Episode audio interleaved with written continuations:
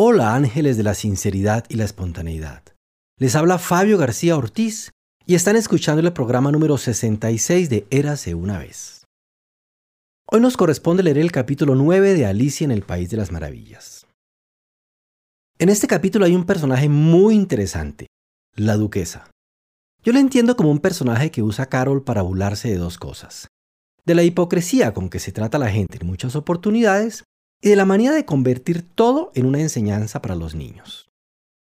Te conté varios programas atrás que en aquella época, llamada victoriana, las relaciones sociales entre las personas estaban llenas de normas, modales complicados y gestos refinados. Y además se tenía la idea de que ser educado y de buen nivel social era comportarse de esa manera. Por eso mucha gente se preocupaba mucho por comportarse así para aparentar ser más de lo que realmente eran, incluso cuando no era necesario hacerlo. Existía además la idea de que todo lo que hiciera un niño debería enseñarle algo. Era aburridísimo, porque los obligaban a aprenderse poemas malos con los que se pretendía que aprendieran valores y modales. También se inventaban historias, cuentos y novelas que trataban de enseñar valores y que por supuesto eran malísimos como obras literarias, además de aburridas. Lo peor es que tampoco enseñaban valores ni nada por el estilo, pues como es bien sabido, los valores solo se enseñan con el ejemplo que los grandes dan a los chicos a través de sus propios actos. Pues esta condesa es la burla perfecta a todo esto. Vive buscándole moraleja a todo lo que encuentra, por tonto que sea, y es capaz de estar de acuerdo con las cosas más estúpidas con tal de quedar bien, aunque segundos después tenga que contradecirse con otro gesto igual de fingido y completamente opuesto al anterior. Lo curioso es que, como recuerdas, Lewis Carroll era un hombre de finos modales y de una conducta intachable. Aunque, por otra parte, es interesante tener presente que también era un hombre poco dado a la vida social, o a relacionarse con mucha gente. Era más bien retraído, de contados amigos y dedicado a su trabajo en la universidad y a sus pasatiempos. Podía uno sospechar que no disfrutaba de la vida social por las mismas razones de que se burla en sus historias. Pero en este capítulo hay más cosas por disfrutar. En el capítulo anterior, Alicia se encuentra con una reina, un rey y muchos soldados y lacayos, todos los cuales eran en verdad cartas de una baraja de naipes, pero que actuaban como personas. Con todos ellos la reina organizó el juego de croquet más absurdo. Recuerda que los palos eran flamencos, las bolas erizos y los arcos soldados de naipe doblados. Imposible jugar así. Y todos terminan discutiendo cómo cortarle la cabeza a un gato que flota en el aire y no tiene cuerpo. Escuchémoslo. Capítulo 9. La falsa tortuga. No sabes lo contenta que estoy de volver a verte, querida mía, dijo la duquesa, mientras cogía a Alicia cariñosamente del brazo y se la llevaba a pasear con ella. Alicia se alegró de encontrarla de tan buen humor y pensó para sus adentros que quizás fuera solo la pimienta lo que la tenía hecha una furia cuando se conocieron en la cocina. Cuando yo sea duquesa, se dijo, aunque no con demasiadas esperanzas de llegar a serlo, no tendré ni una pizca de pimienta en mi cocina. La sopa está muy bien sin pimienta. A lo mejor es la pimienta lo que pone a la gente de mal humor, siguió pensando, muy contenta de haber hecho un nuevo descubrimiento. Y el vinagre lo que hace a las personas agrias. Y la manzanilla lo que las hace amargas. Y el regaliz y las golosinas lo que hace que los niños sean dulces. Ojalá la gente lo supiera. Entonces no serían tan tacaños con los dulces. Entretanto, Alicia casi se había olvidado de la duquesa y tuvo un pequeño sobresalto cuando oyó su voz muy cerca del oído. Estás pensando en algo, querida, y eso hace que te olvides de hablar. No puedo decirte en este instante la moraleja de esto, pero la recordaré enseguida. Quizás no tenga moraleja, se atrevió a observar Alicia. Calla, calla, criatura, dijo la duquesa. Todo tiene una moraleja, solo falta saber encontrarla. Y se apretujó más estrechamente contra Alicia mientras hablaba. A Alicia no le gustaba mucho tenerla tan cerca. Primero, porque la duquesa era muy fea. Y segundo, porque tenía exactamente la estatura precisa para apoyar la barbilla en el hombro de Alicia y era una barbilla puntiaguda de lo más desagradable. Sin embargo, como no le gustaba ser grosera, lo soportó lo mejor que pudo. La partida va un poco mejor ahora, dijo en un intento de reanudar la conversación. Así es, afirmó la duquesa. Y la moraleja de esto es... Eh, oh, el amor. El amor hace girar al mundo. Cierta persona dijo, rezongó Alicia, que el mundo giraría mejor si cada uno se ocupara de sus propios asuntos. Bueno, en el fondo viene a ser lo mismo, dijo la duquesa, y hundió un poco más la puntiaguda barbilla en el hombro de Alicia al añadir. Y la moraleja de esto es... Eh, ¡Qué manía en buscarle a todo una moraleja! pensó Alicia. Me parece que estás sorprendida de que no te pase el brazo por la cintura, dijo la duquesa tras unos instantes de silencio. La razón es que tengo mis dudas sobre el carácter de tu flamenco. ¿Quieres que intente el experimento? A lo mejor le da un picotazo, replicó prudentemente Alicia, que no tenía las menores ganas de que se animara a intentar el experimento. Es verdad, reconoció la duquesa. Los flamencos y la mostaza pican. Y la moraleja de esto es, pájaros de igual plumaje hacen buen maridaje. Solo que la mostaza no es un pájaro, observó Alicia. Tienes toda la razón, dijo la duquesa. ¿Con qué claridad planteas tus cuestiones? Es un mineral, creo, dijo Alicia. Claro que lo es, asintió la duquesa, que parecía dispuesta a estar de acuerdo con todo lo que decía Alicia. Hay una gran mina de mostaza cerca de aquí. Y la moraleja de esto es... Eh, ¡Ah! Ya me acuerdo, exclamó Alicia, que no había prestado atención a este último comentario. Es un vegetal. No tiene aspecto de serlo, pero lo es. Enteramente de acuerdo, dijo la duquesa. Y la moraleja de esto es, sé lo que quieras parecer. O si quieres que lo diga de un modo más simple, Nunca imagines ser diferente de lo que a los demás pudieras parecer o hubieses parecido ser si les hubiera parecido que no fueses lo que eres. Me parece que esto lo entendería mejor, dijo Alicia amablemente, si lo hubiera escrito. Pero tal como usted lo dice, no puedo seguir el hilo. Esto no es nada comparado con lo que podría ser si quisiera, afirmó la duquesa con orgullo. Por favor, no se moleste en decirlo de una manera más larga, imploró Alicia. Oh, no hables de molestias, dijo la duquesa. Te regalo con gusto todas las cosas que he dicho hasta el momento. Vaya regalito, pensó Alicia. Menos mal que no existen regalos de cumpleaños de este tipo. Pero no se atrevió a decirlo en voz alta. ¿Otra vez pensativa? preguntó la duquesa, hundiendo un poco más la afilada barbilla en el hombro de Alicia. Tengo derecho a pensar, ¿no? replicó Alicia molesta, porque empezaba a estar harta de la duquesa. Exactamente el mismo derecho, dijo la duquesa, que el que tienen los cerdos a volar. Y la moraleja... Pero en este punto, con gran sorpresa de Alicia, la voz de la duquesa se perdió en un susurro, precisamente en medio de su palabra favorita, moraleja, y el brazo con que tenía acogida Alicia empezó a temblar. Alicia levantó los ojos y vio que la reina estaba delante de ellas con los brazos cruzados y el ceño tempestuoso. hermoso día, Majestad, empezó a decir la duquesa en voz baja y temblorosa. Ahora vamos a dejar las cosas bien claras, rugió la reina, dando una patada en el suelo mientras hablaba. O tú, o tu cabeza tienen que desaparecer del mapa. Y en menos que cante un gallo. Elige. La duquesa eligió y desapareció a toda prisa. Y ahora volvamos al juego, le dijo la reina a Alicia. Alicia estaba demasiado asustada para decir esta boca es mía, pero siguió dócilmente a la reina hacia el campo de croquet. Los otros invitados habían aprovechado la ausencia de la reina y se habían tumbado a la sombra, pero en cuanto la vieron aparecer, se apresuraron a volver al juego mientras la reina se limitaba a señalar que un segundo retraso les costaría la vida. Todo el tiempo que estuvieron jugando, la reina no dejó de pelearse con los otros jugadores, ni dejó de gritar que le corten la cabeza a este, o que le corten a esta la cabeza. Aquellos a los que condenaba eran puestos bajo la vigilancia de soldados que naturalmente tenían que dejar de hacer de aros, de modo que al cabo de media hora no quedaba ni un solo aro y todos los jugadores, excepto el rey, la reina y Alicia, estaban arrestados bajo sentencia de muerte. Entonces la reina abandonó la partida, casi sin aliento, y le preguntó a Alicia, ¿Has visto la falsa tortuga?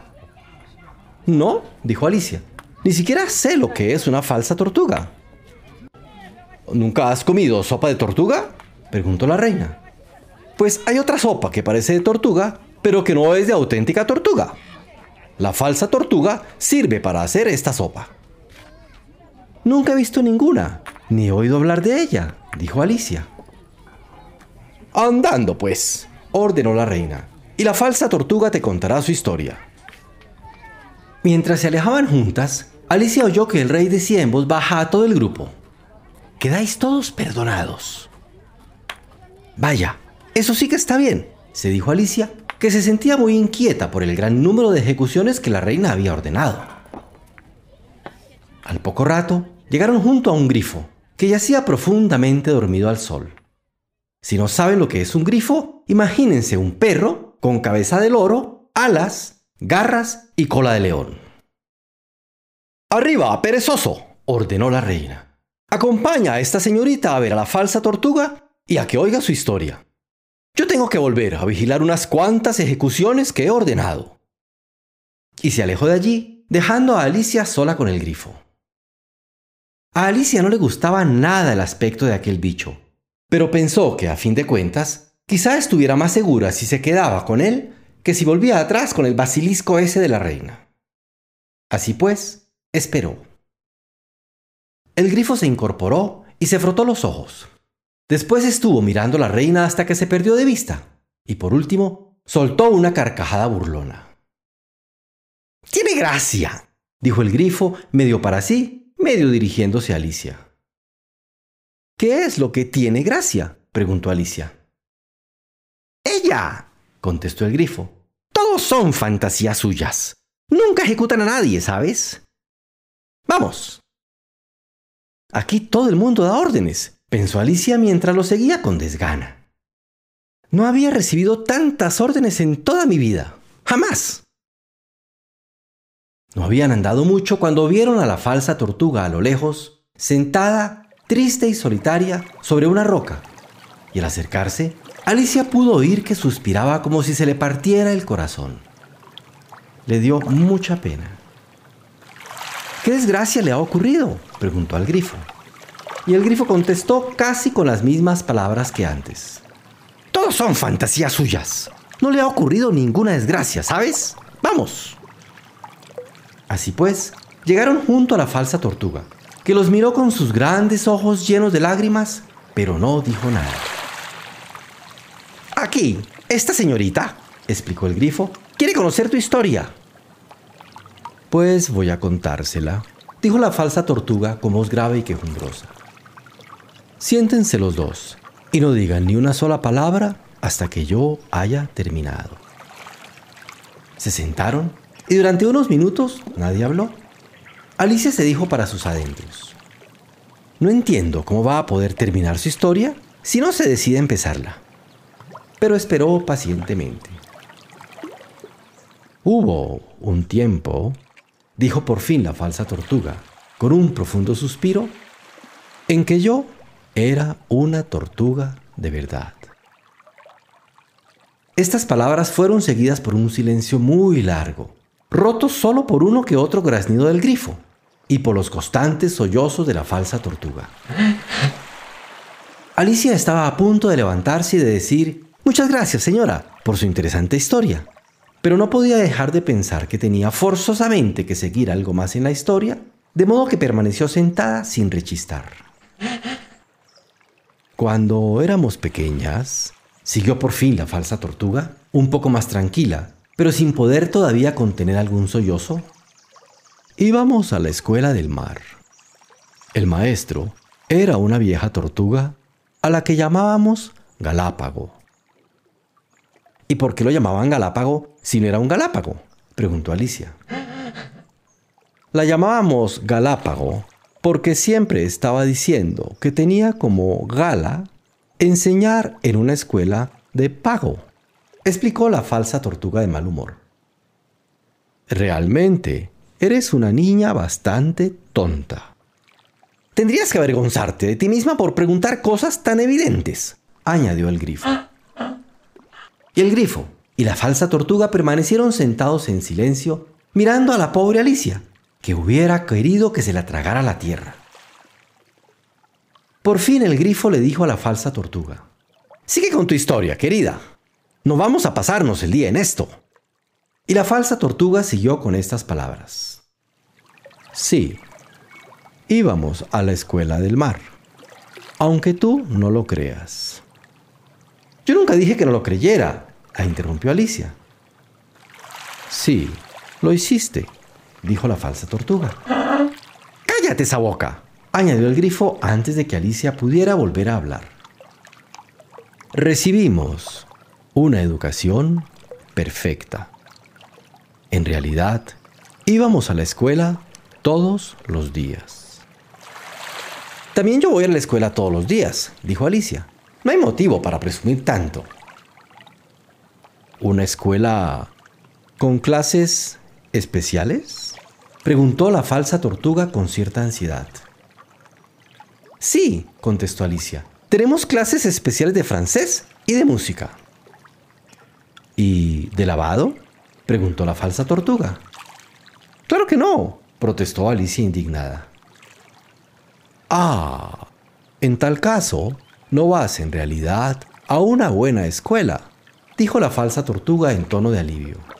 En nuestra escuela había clases especiales de francés, música y lavado. No han debido servirle gran cosa, observó Alicia, viviendo en el fondo del mar. Yo no tuve ocasión de aprender, dijo la falsa tortuga con un suspiro. Solo asistí a las clases normales. ¿Y en qué consistían? preguntó Alicia. Pues naturalmente, nos enseñaban ante todo a beber y escupir.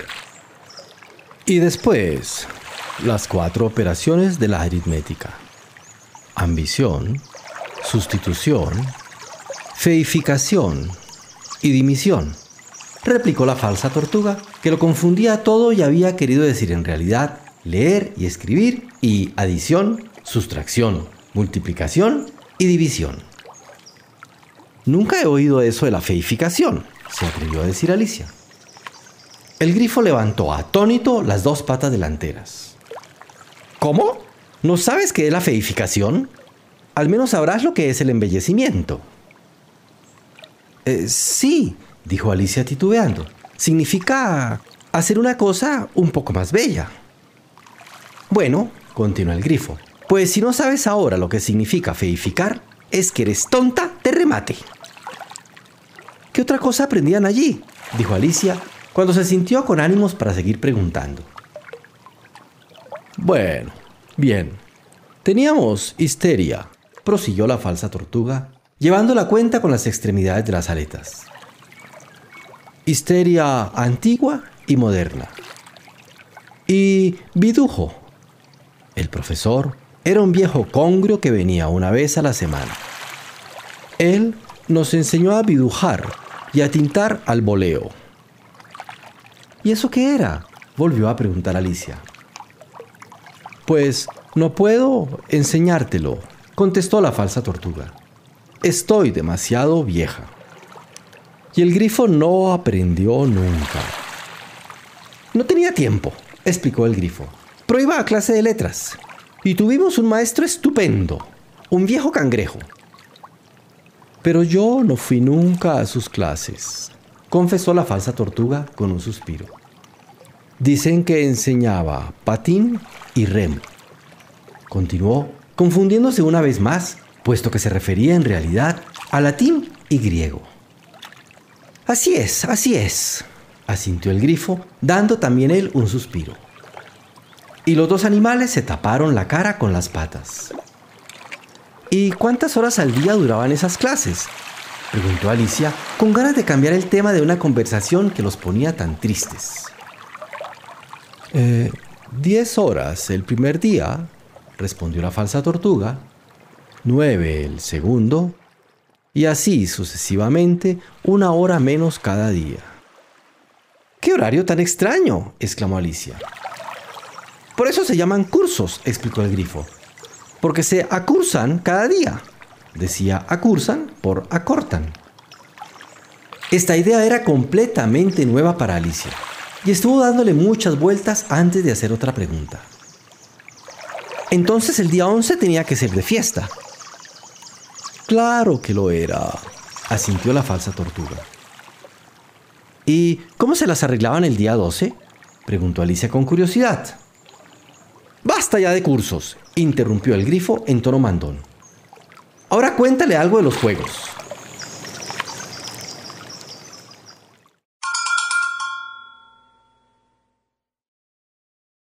La tristeza de la falsa tortuga me sirve para que pensemos unos momentos en las cosas que nos ponen tristes. Por ejemplo, estar solos o sentirnos sin amigos. ¿Qué cosas te ponen triste a ti? Cri el cantante mexicano que ya escuchamos hace algunos programas, compuso una canción muy bella y triste sobre una muñeca que ha sido abandonada. Es otra historia de juguetes, como las que leímos de Hans Christian Andersen hace muchas semanas o como las que has visto en el cine. ¿Te has puesto a pensar cómo se siente un juguete, por ejemplo una muñeca, cuando la dejan abandonada porque ya está muy vieja o muy fea? Escucha la canción y lo sabrás.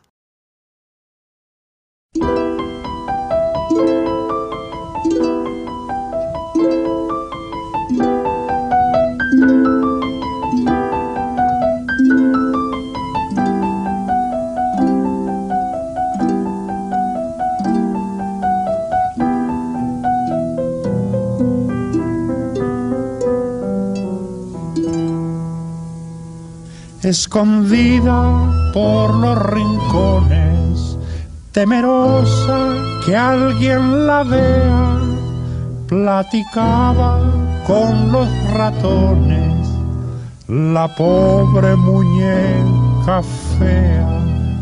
Un bracito ya se le rompió, su carita está llena de hollín y al sentirse olvidada lloró lagrimitas de acerrín.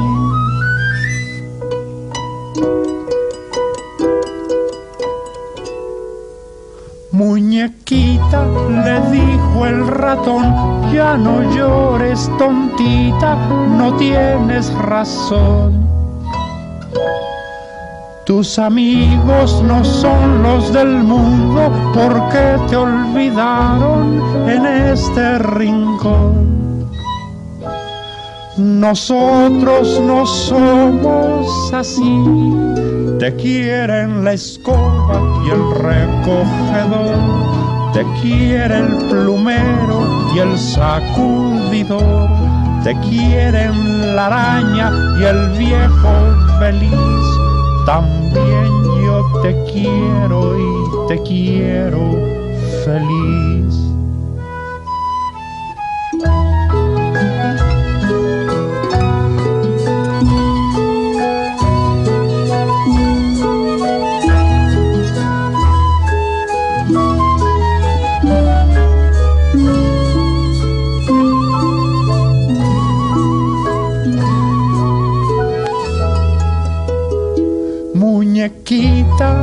Dijo el ratón, ya no llores tontita, no tienes razón.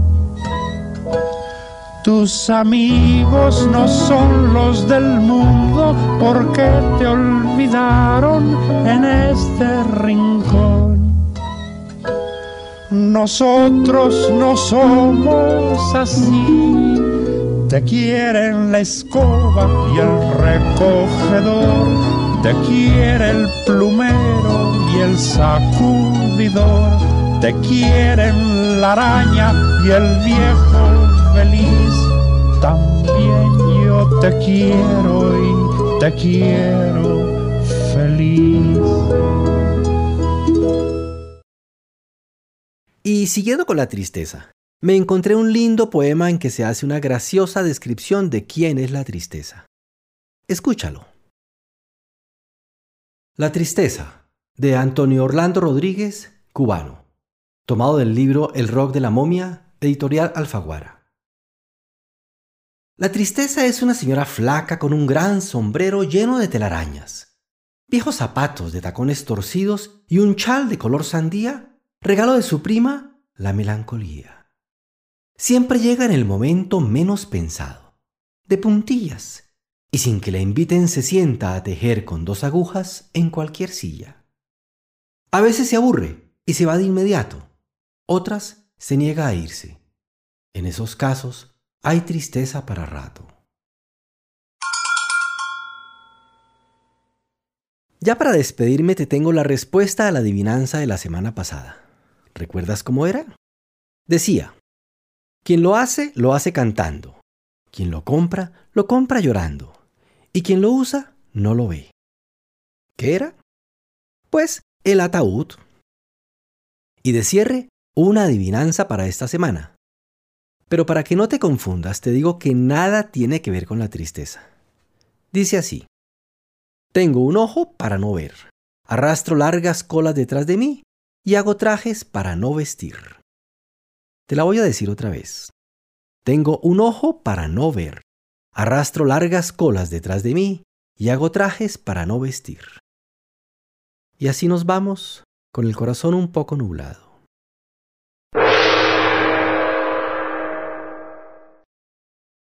Nuestras grabaciones fueron originalmente creadas para los niños y niñas de escuelas rurales y semirurales en la población de Pacho, Cundinamarca, en Colombia.